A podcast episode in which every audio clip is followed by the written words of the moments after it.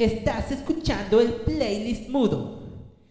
El playlist mudo. Hola, ¿qué tal? Bienvenidos nuevamente a otro episodio de El playlist mudo.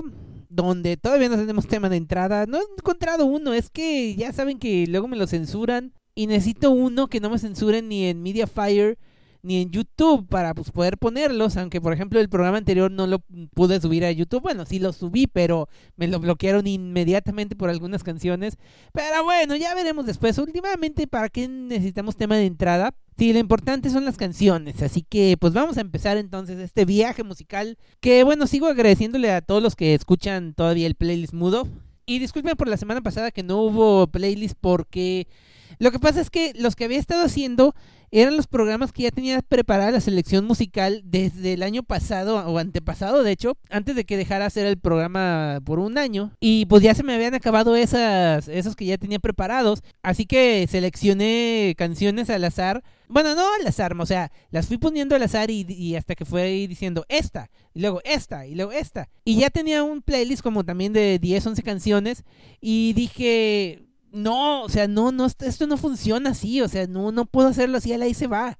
La selección está muy como que, como que demasiado balada, demasiadas canciones conocidas. Necesito un balance tanto de géneros como de años, como de países, como de conocidas y rarezas. Y pues como esto no, no, no funciona, así que descarté todas las canciones. Tal vez las use después, pero por lo pronto en este programa sí me di la tarea a buscar las canciones apropiadas durante toda la semana. Que les digo, son las canciones que escucho en mi propio playlist, por eso se llama el playlist mudo. Y pues yo escucho discos completos por lo general, en vez de canciones sueltas, y de ahí es donde escojo así como que la más apropiada, y pero no de todos los discos, hay algunos como que no hay alguna, digamos, muy apropiada. Por ejemplo, algunos de rock progresivo, que por ejemplo esta semana escuché uno de The Flower Kings, que me gustaría ponerle la canción con la que empieza, pero dura 59 minutos, así que no creo que quieran escuchar una canción de 59 minutos aquí. Y pues así que trato de poner representación progresiva, pero que no sean canciones tan largas, porque pues en este formato, así como si fuera programa de radio, pues como que no se presta a eso. Pero bueno, entonces después de esta semana que pasé haciendo la selección, ya seleccioné las siguientes canciones para el playlist mudo número 17, que pues es esta semana. Y pues son canciones que espero que les gusten, como les digo, de todo. Empezando con una canción de John Petrucci y Jordan Rudess, de su disco An Evening with John Petrucci and Jordan Rudess, precisamente, del 2000. Si acaso no los conocen, John Petrucci es el guitarrista de Dream Theater y Jordan Rudess es el tecladista también de Dream Theater. Y pues en el 2000 hicieron esta presentación, no sé si fue, sería gira o algo así, pero está muy chida, por lo menos por el disco que logré escuchar. El disco es grabado en vivo. Tiene unas canciones muy chidas porque, o sea, es Dream Theater, ustedes conocen cómo es Dream Theater, un metal progresivo. Pero el disco, la mayoría, no todas, pero la mayoría son pura guitarra con cuerdas de nylon y piano. Y me hubiera también gustado ponerles una de, esas con cuerdas de nylon y piano, pero igual, o sea, son muy largas las composiciones, así que decidí ponerles esta, que de hecho es la más corta del disco, pero nada más para que se den una idea, aunque sí es con guitarra eléctrica. Pero de modos, o sea, les recomiendo el disco completo, el de An Evening with John Petrucci and Jordan Rudess, muy, muy chido todo. Y esta canción se llama Bite of the Mosquito obviamente inspirada en Flight of the Bumblebee. Y pues bueno, a ver qué te les parece. les va con John Petrucci y Jordan Rudess, semi desenchufados.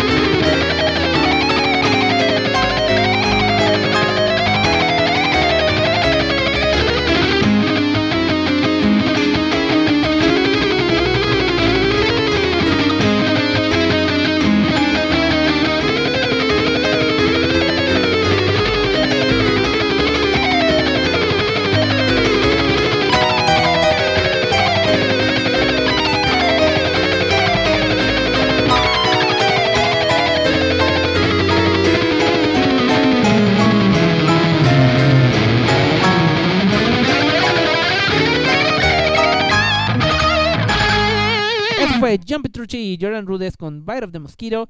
Y pasamos a un grupo que, pues, o sea, ¿qué puedo decir de este grupo? En la historia del heavy metal se dan muchos nombres, o sea, pero muchos nombres, que Vanilla Fudge y que Stephen Wolf. Y obviamente, o sea, originadores como Led Zeppelin, Deep Purple. Pero, o sea, le escuchas a los primeros de Led Zeppelin y Deep Purple y todavía dices, por ejemplo, de Deep Purple, esto es eh, rock eh, psicodélico. De Led Zeppelin dices, esto es blues. Pero entonces salió Black Sabbath con su primer disco y ahí fue cuando dices, esto es heavy metal. No hay ninguna discusión, no hay ni la menor duda de que esto es heavy metal y aquí nace el heavy metal tal como lo conocemos, con el primer disco de Black Sabbath, titulado también Black Sabbath, que salió en 1970, también el mismo año sacaron Paranoid y con eso que se consolidaron como básicamente los padres del heavy metal con su sonido tormentoso y pesado y híjole, o sea, pues, ¿qué, qué pueden esperar? De Tony Yomi, que bueno, de hecho su sonido lo tuvieron así como que por accidente, sí, un accidente que tuvo Tony Yomi, el guitarrista, cuando se cortó accidentalmente en el trabajo la punta de tres dedos de la mano derecha, que es con la que pisa las cuerdas de la guitarra. Así que por lo mismo, o sea, tuvo que volver a aprender a tocar la guitarra con lo que le quedó de los dedos y tuvo que bajarle el tono a las cuerdas, o sea, aflojar las cuerdas de la guitarra para que no le doliera tanto al pisarlas con lo que le quedó de los dedos, o sea, no tiene punta de los dedos en esos en esa mano. Así que al bajar el tono de la guitarra para hacerlas más flojas, se obtuvo ese sonido super heavy, aunado al bajo de Geezer Butler y obviamente la voz de Ozzy Osbourne y la batería de Bill Ward también. Y pues bueno, esta canción que les voy a poner es de su cuarto disco que puta, o sea, Black Sabbath neta, en por lo menos los primeros cinco discos, tal vez seis, digámosle ahí, como que tirándole, son así clásicos, clásicos que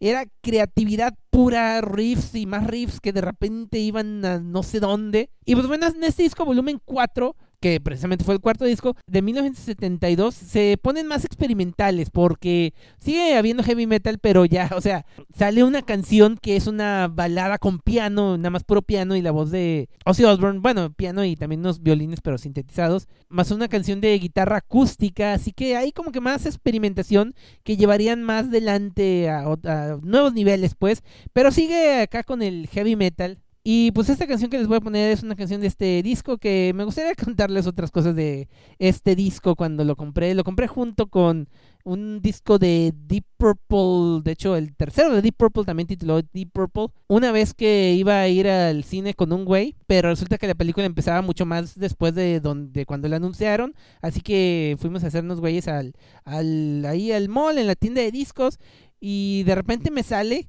con que así de que no, no entiendo eso del rock y eso de estar parados ahí con sus guitarras y no sé qué chingados.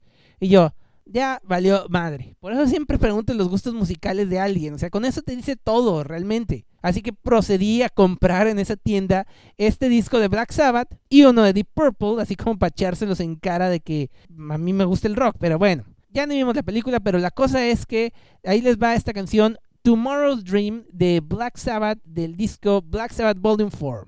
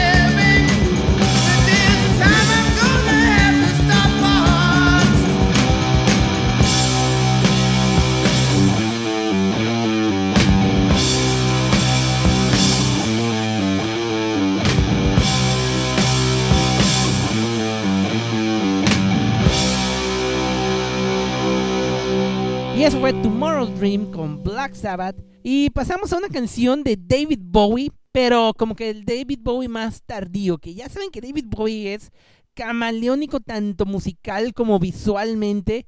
Y en el 97 sacó uno de sus discos más bizarros, yo creo, el disco Earthling, que pues, fue básicamente, yo creo, el disco con el que conocí ya bien bien a David Bowie como David Bowie. Porque, o sea, lo, lo había oído mencionar mucho, pero no tenía eh, no tenía discos de él hasta allá. Ahorita ya tengo todos. Pero poco a poco así fui juntándolos. Y este fue, les digo, el primero que por lo menos vi en MTV. Cuando estaba viendo MTV en los noventas. Es el primero que me acuerdo que hayan pasado de, de David Bowie, pues. Y les voy a poner el sencillo de este disco. Uno de los sencillos, el otro se llama Dead Man Walking. Y no me acuerdo si llama Friends of American, salió también sencillo, pero creo que creo que no, bueno, no me acuerdo, pero este sí fue el sencillo así más sonado y más, eh, o sea, bueno, hasta ahí hubo video, por eso lo conocí.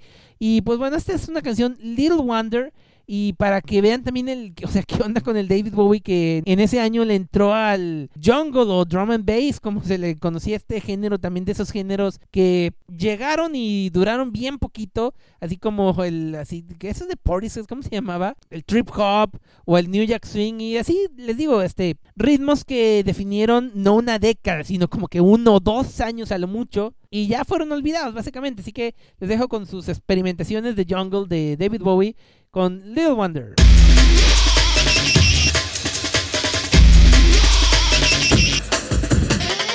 Stinking weather, fat, shaking hands, dopey morning, dog grumpy nose. Little wonder then, little wonder, you little wonder, little wonder you. Big screen dolls and explosions, sleepy time, that's full of you. Little wonder then, little wonder, uh, you little wonder, uh, little wonder you. Intergalactic, seeming to be you, it's all in the tablets, sneezy with time.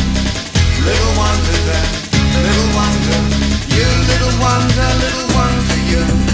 Mars happy nation, sit on my karma, day meditation, take me away. Little wonder then, little wonder, you little wonder, little wonder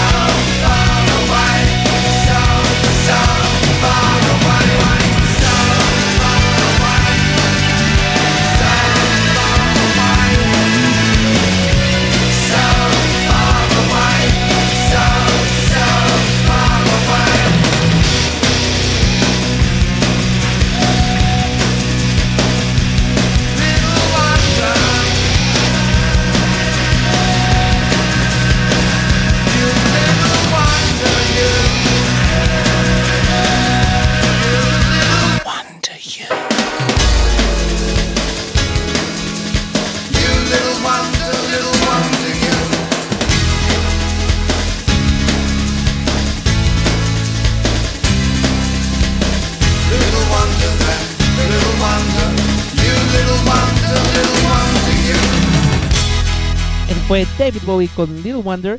Y ahora pasamos a un grupo más reciente, más, más para acá. De hecho, es una canción del 2015. Y ya sé, a lo mejor se les hace raro porque casi no pongo canciones tan recientes. Pero pues bueno, este es un grupo que se llama Coherent Cambria. Que eh, en mi opinión, bueno, yo opino es más es como que los Muse gringos. Porque también manejan una onda de rock alternativo, pero a la vez progresivo. Especialmente en sus discos que, o sea, sus discos cuentan historias que realmente me vale madre porque nunca escucho las letras, siempre escucho la música yo. Y pues cuentan la historia de The Armory Wars, creo que hay libros y cómics y cosas así, pero no me he puesto, o sea, la historia no me pregunte, no me he puesto a indagar. Lo que me gusta es la música, o sea, de ellos, aunque se me hace que es como que más pop que Muse, aunque sí tiene su estilo así muy muy rockero y, y me gustan, o sea, se me hacen chidos, o sea, por lo mismo, o sea, que no, o sea, sí suenan alternativos y a la vez progresivos, especialmente por sus discos conceptuales, como les digo, esto los escuché por primera vez con Alfa, queridísima amiga ahí de Torreón. Y pues bueno, este es de su disco del 2015 intitulado The Color Before the Sun y es una canción que se llama You Got Spirit Kid. Y es una canción que eh, un poco popera, pero está chida, o sea, chequenla a ver qué, qué les parece. Esto es en Cambria con You Got Spirit Kid.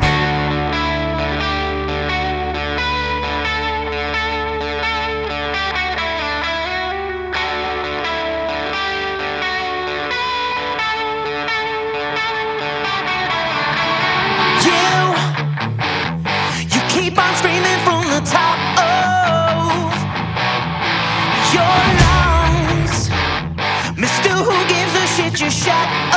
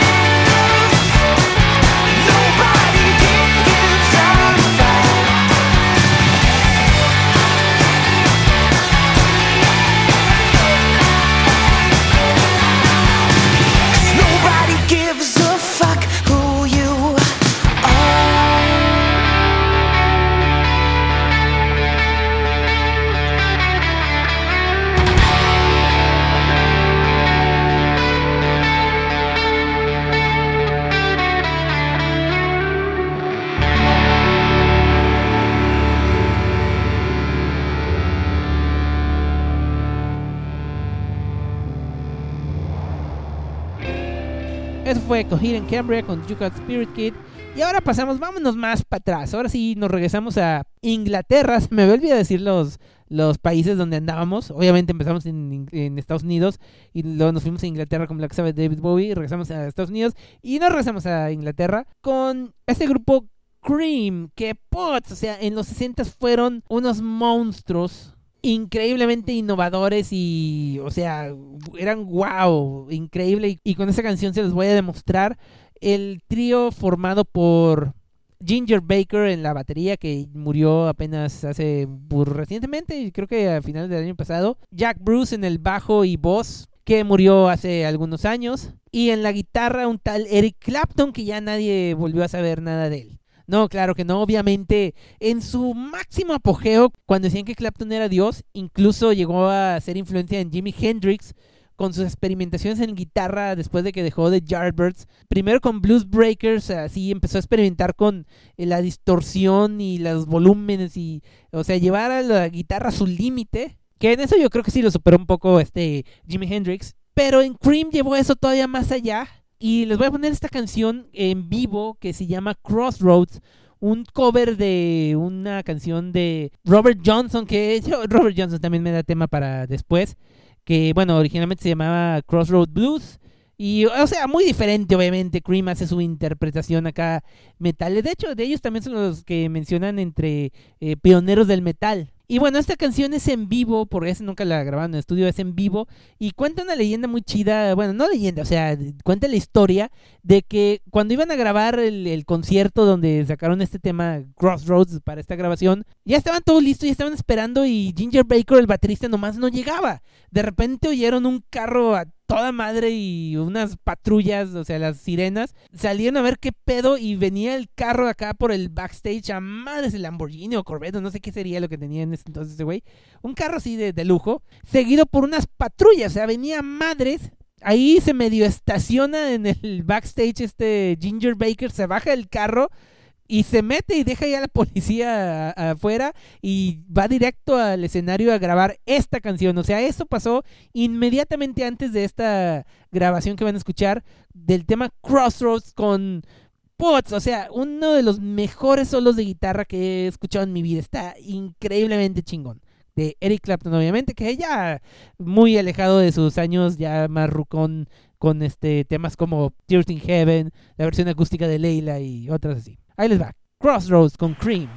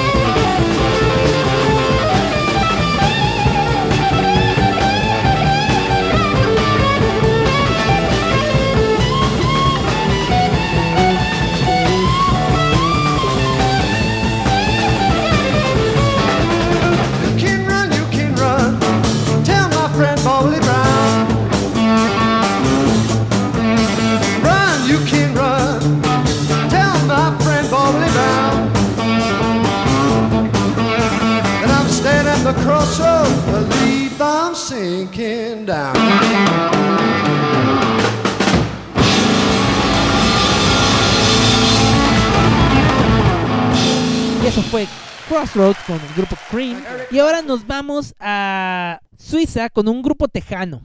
Dirán, ah, chinga, ¿cómo que a Suiza con un grupo tejano? Pues sí, lo que pasa es que vamos a hablar de Stevie Ray Vaughan and Double Trouble, que fueron pioneros, o sea, bueno, no pioneros, o sea, también fueron, especialmente, bueno, eh, Stevie Ray Vaughan, ¿qué, quién más? O sea, realmente él es el, el chido, los, los demás pudieron haber sido cualquier otro baterista y cualquier otro bajista y hubiera sido Stevie Ray Vaughan el que lleva la batuta siempre. Stevie Ray Vaughan fue un guitarrista de Texas que pues creció a la sombra de su hermano mayor Jimmy Bond que pues estuvo en varios grupos ahí mismo en Texas tuvo cierta fama con el grupo The Fabulous Thunderbirds pero, o sea, también cuando aprendió este Stevie Ray Vaughan a tocar la guitarra, pues lo superó completamente, se lo llevó de calle con su estilo increíble. Y les voy a decir, es mi guitarrista favorito. O sea, de todos los guitarristas, si me dicen, ¿cuál es tu número uno? El que es- dices, puta madre, el- o sea, él.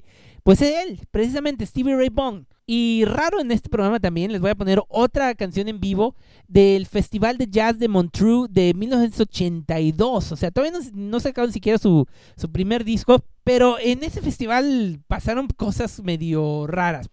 ¿Por qué raras? ¿A qué me refiero con raras? Lo abuchearon, pero los abuchearon gacho, gacho. O sea, se oye en el, en el disco las, los abucheos de la gente, como que no esperaba. O sea, para empezar, no sé por qué les invitan a un festival de jazz, siendo más como que blues y blues eléctrico. O sea, la gente esperaba algo más jazzístico, algo más acústico. No sé, no sé qué esperaba la gente, realmente. Y entonces, o sea, Stevie Ray y su grupo tocaron pots, o sea, chingoncísimamente, pero la gente los abucheó. Y entonces él estaba bastante decepcionado, pero pasaron varias cosas en ese, en ese festival, en esa presentación. Resulta que entre el público estaba Jackson Brown, también un músico bastante reconocido, eh, ya más rucón, pero ahorita ya casi nadie se acuerda de él. Pero Jackson Brown, y les dijo, no mames, son geniales. Yo tengo un estudio, les regalo, les regalo las horas de estudio que quieran para grabar lo que quieran, güey. O sea, y entonces este, aprovecharon eso y grabaron su primer disco, que más adelante les hablaré de su primer disco, ya estoy seleccionando una canción de ahí. Y, y también en ese concierto estaba un tal David Bowie, que también ya lo mencioné hace ratito, y David Bowie también dije, no mames, o sea, es genial este güey. Entonces se contactó con Stevie Ray Vaughan, le dijo, quiero que toques en mi siguiente disco. Y efectivamente, Stevie Ray Vaughan toca en el disco Let's Dance de David Bowie, o sea, sí tocan todas las canciones, pero nada más los solos de guitarra, o sea, la guitarra en rítmica no, no la toca él, pero pues se unos solos cabroncísimos que a pesar de, digamos, la diferencia de estilo de David Bowie con Ray Vaughan, que es más blues, quedan perfectamente, o sea, encajan perfectamente en, en las canciones, pues, o sea, están muy chingones, ya después les pongo algo de, de ellos, y pues para que vean, o sea, de esa presentación, a pesar de que él pensó que había sido todo un fracaso porque fueron abucheados, salió la oportunidad que tuvieron para hacerle en grande y grabar sus discos. Y pues bueno, ya más adelante hablaré más de la historia de Stevie Ray Vaughan. Y de hecho de esa misma presentación, una canción, Texas Flood, ganó el Grammy de mejor grabación en vivo. O sea, de las peores derrotas, o sea, las peores derrotas aparentes pueden surgir victorias. Así que ya, ya parezco meme de Facebook de las tías, pero es verdad. Y los voy a dejar con una canción entonces de ese concierto precisamente que se llama Root Mood. Nada más para que chequen por qué es mi guitarrista favorito, neta, chequenlo. Root Mood con Stevie Ray Vaughan and Double Trouble.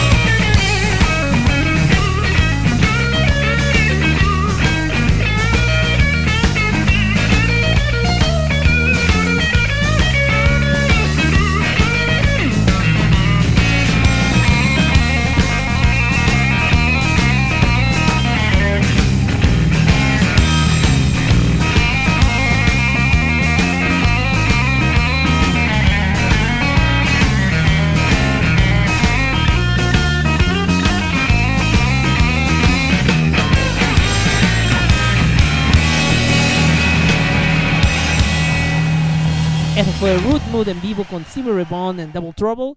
Y pasamos con un músico mexicano. Nos regresamos a México. De hecho, nos vamos a México por primera vez en este programa. Ya ven que casi siempre trato de que haya representación nacional. Y pues vamos a hablar de Jaime López. Jaime López, pues es Jaime López, o sea, es un músico, poeta y loco en ese orden, yo creo con sus letras tan ingeniosas y que han sido grabadas por Cecilia Toussaint, Café Tacuba, obviamente la Chilanga Banda es de, él, Botellita Jerez y muchos más. O sea, eh, eh, Jaime López es de esos, o sea, de esas joyitas nacionales que tenemos, que yo tuve la suerte, la fortuna de verlo en vivo, que vino aquí, de hecho, una presentación gratis en un teatro que, eh, bueno, el Teatro Municipal, que no mames, estaba repleto, pero a morir, a madres, o sea, llenísimo, no se podía pasar en la sala principal, que estaba un güey o un grupo no sé qué cristiano, estaban un chingo de gente ahí con el músico ese cristiano y nosotros en un saloncito aparte, casi solos, no no había ni casi ni 10 gentes ahí con Jaime López y yo estaba en primera fila cantando todas sus canciones. Nada más porque me no, no quise, me dio pena, no quise subir a, saludarlo después del concierto, pero ya, o sea, cuando terminó el concierto me saludó, o sea, a mí me hizo una seña de, eh, qué chingón que, que ahí estabas. A mí, a mí. Y pues sí, o sea, yo conocí a Jaime López, la, verdad, también con un querido amigo de Torreón, este Claudio Cuevas que me empezó a introducir a su música con audio funky, Nordaka, y otros discos y ya después yo fui consiguiendo los demás. Y esta canción que les voy a poner es del disco Mujer y Ego del 2011. Y eh, no sé, la canción me gustó porque aparte, ya ven que yo les digo casi no, no escucho la letra, pero la escuché en un pinche domingo. Y ahorita que la escuchen van a ver por qué. Y dije, no, es como que la canción perfecta para escuchar ahorita. Así que ahí les va la canción Bailando a la distancia de Jaime López del disco Mujer y Ego del 2011.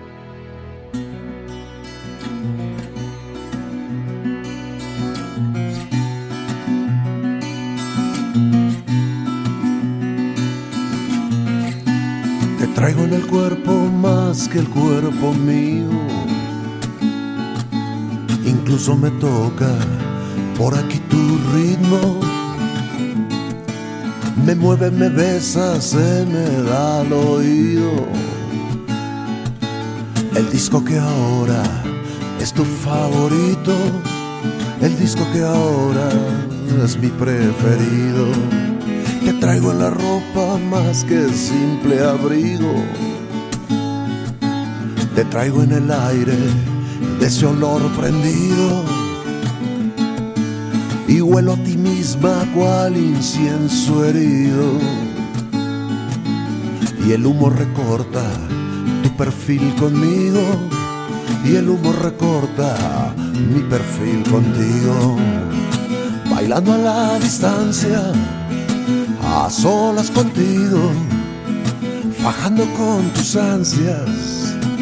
Y solo conmigo, mira niña, bailando a la distancia, a solas contigo. ¿Qué más le puedo yo pedir a un pinche domingo? Qué suerte encontrarte en el asiento mío yo que ni creo en el buen destino. Nos dimos al vuelo y nos despedimos. O estabas perdida por el peor camino, o andabas tan mal para dar conmigo. Te traigo en el cráneo cual cuchillo hundido. El cuarto se vuelve loco laberinto. Aquí sin embargo, aunque de gritos, recuerdo que antes que cualquier quejido, te traigo en el cuerpo más que el cuerpo mío. Bailando a la distancia, a solas contigo, fajando con tus ansias y solo conmigo, mira niña, bailando a la distancia, a solas contigo. ¿Qué más le puedo yo pedir a un pinche domingo?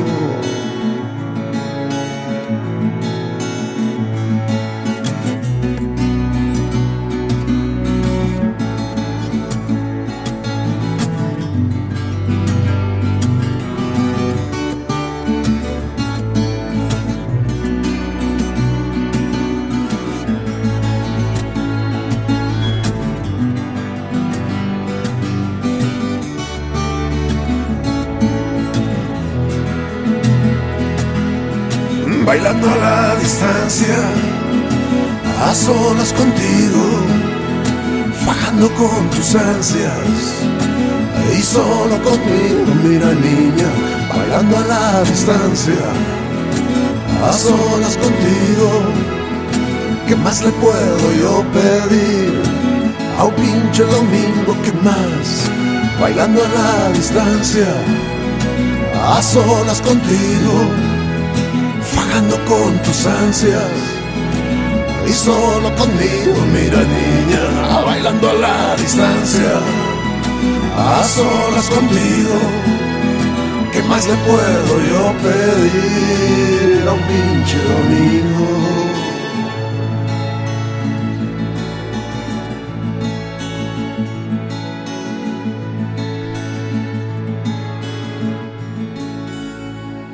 Y eso fue Jaime López con Bailando a la Distancia. Y vamos ahora con, con, el funk. Ya les he hablado del funk, ya les he hablado de sus máximos representantes. Y vamos ahora con un, un, grupo que fue de los máximos representantes del funk en los 70s. Que bueno, es que es, es, está bien compleja la cosa, porque el líder del grupo era George Clinton. No hay relación con Bill. Y fue increíblemente prolífico y creativo en los 70s tenía dos grupos, eh, generalmente con la misma gente. Uno era Parliament, que hacía un funk más, digamos, más funky, con más trompetas y más, digamos, ritmos más bailables. Y Funkadelic, que hacía un funk más psicodélico. O sea, por eso funk, mezcla de funk y psicodelic, Funkadelic. Y en el que el principal, digamos, el motor que movía esta música funk eran las guitarras, las guitarras este pues también bien psicodélicas. Tenía excelentes guitarristas esta banda, guitarristas que a lo mejor no fueron muy conocidos, pero son buenísimos. Especialmente Eddie Hazel, que no mames, es un maestrazo de la guitarra funk, que toca en este disco junto con Michael Hampton. Y no, no, no, o sea, chequen para que se den cuenta cómo era Funkadelic, la onda, eh, bueno, especialmente con esta canción que, le, que escogí, que es instrumental del disco Hardcore Jollies del 1976. También la canción se llama Hardcore Jollies. Así que chequen a Funkadelic con su estilo psicodélico funk con guitarras épicas. Hardcore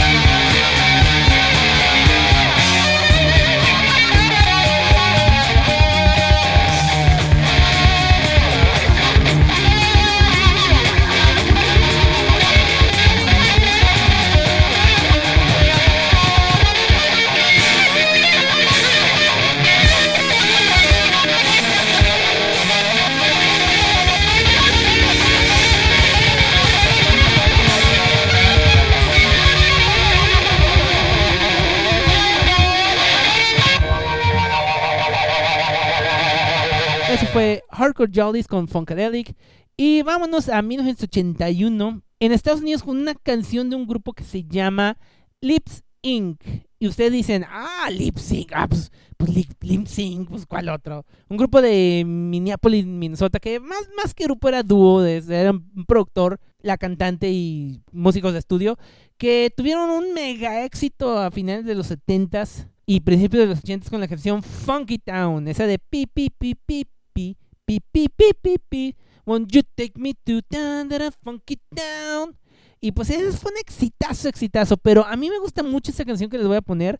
Me acuerdo que la escuché por primera vez en la radio de Torreón, en el 880, en mi cuarto, en la noche. Y dije, órale, qué chingona canción. Especialmente, pues el ritmo muy post-disco. O sea, ya después de que pasó el disco, pero era una onda todavía bailable con una producción muy chida, con los, las cuerdas, los violines y el piano especialmente. Y pues bueno, o sea, a lo mejor ya saben qué canción, que es una canción que no tuvo mucho éxito a nivel mundial, pero por alguna razón aquí en México fue muy conocida. Tanto que hasta Molotov sacó un cover de esta canción en su disco con todo respeto.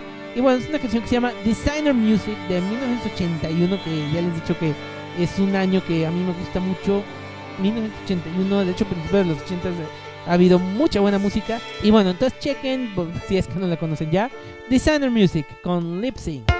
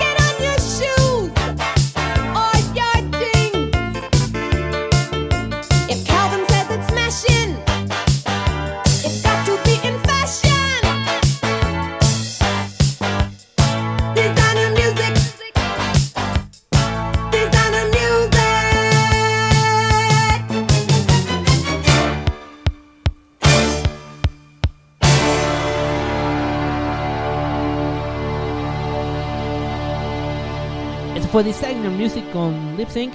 Y ya casi nos vamos, ahora vamos a terminar, casi casi terminar, con la representación, digamos, progresiva de este programa. Con un grupo que a lo mejor se les hace conocido, se llama Queen. Y pues bueno, esta canción de 1991 de su disco Innuendo, también llamado Innuendo, el último disco que sacaron, yo creo todavía en vida este Freddie Mercury, pero no manches, en el video por ejemplo de Headlong ya se veía acabadísimo, o sea, bien delgado, ya casi cadavérico. Y pues bueno, esta canción que les voy a poner es su otra obra maestra operística, después de obviamente A Night of the Opera, con la canción Bohemian Rhapsody. Y es la canción que le da título al disco, cada que me una frase, Innuendo también. Y pues sí, o sea, igual canción que tiene multipartes, tiene sus tonos operísticos y tiene una guitarra flamenca muy chida. Que dato curioso, esa guitarra flamenca de la mitad no la toca Brian May. Es la única canción donde hay un guitarrista que no es Brian May. La toca Steve Howe del grupo Yes. No sé por qué Brian May sintió que no, no podía, pero bueno, es que Steve Howe es, es Steve Howe. Más adelante les pongo algo de Steve Howe porque es una es la mamada en la guitarra y pues se avienta esa guitarra española en esta canción y pues bueno, entonces los dejo con Queen y la canción Innuendo.